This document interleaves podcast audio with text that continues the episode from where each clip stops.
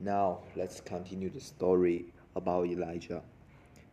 It, in its general framework, the, hymn, the Hebrew Bible is the account of God's, God's dealings with the Jews as his chosen people, who correctly calls themselves Israels after an account of the world creations by God and the emergency and the emergencies of human civilizations. The first six books narrate not only the history but the genealogy of the peoples of Israel to the conquest and settlement of the promised land under the terms of God's covenant with Abraham, whom God promised to make the progenitor of a great nation.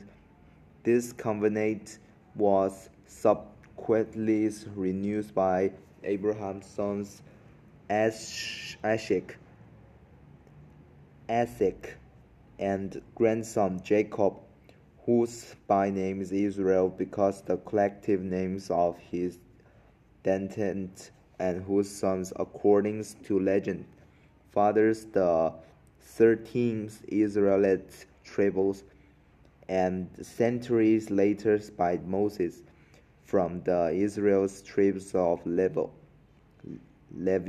The following seven books continue their stories in the Promised Land, describing the people's constant atrocities and breakings of the covenant, the establishment and development of the monarchies in order to to uh, count to count counter this and the warnings by the prophet both of impending divine punishment and Israel and Israel's needs to repent.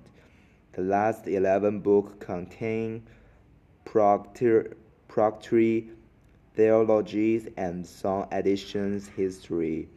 The Hebrew Bibles in the liter lit literatures of faith, not the centralized observations of historical demonstrations. God extends as a specific problem is not interesting for interesting interest for the biblical writers. What is the problem for them? The humans context and designs before God. The great biblical stems are about God.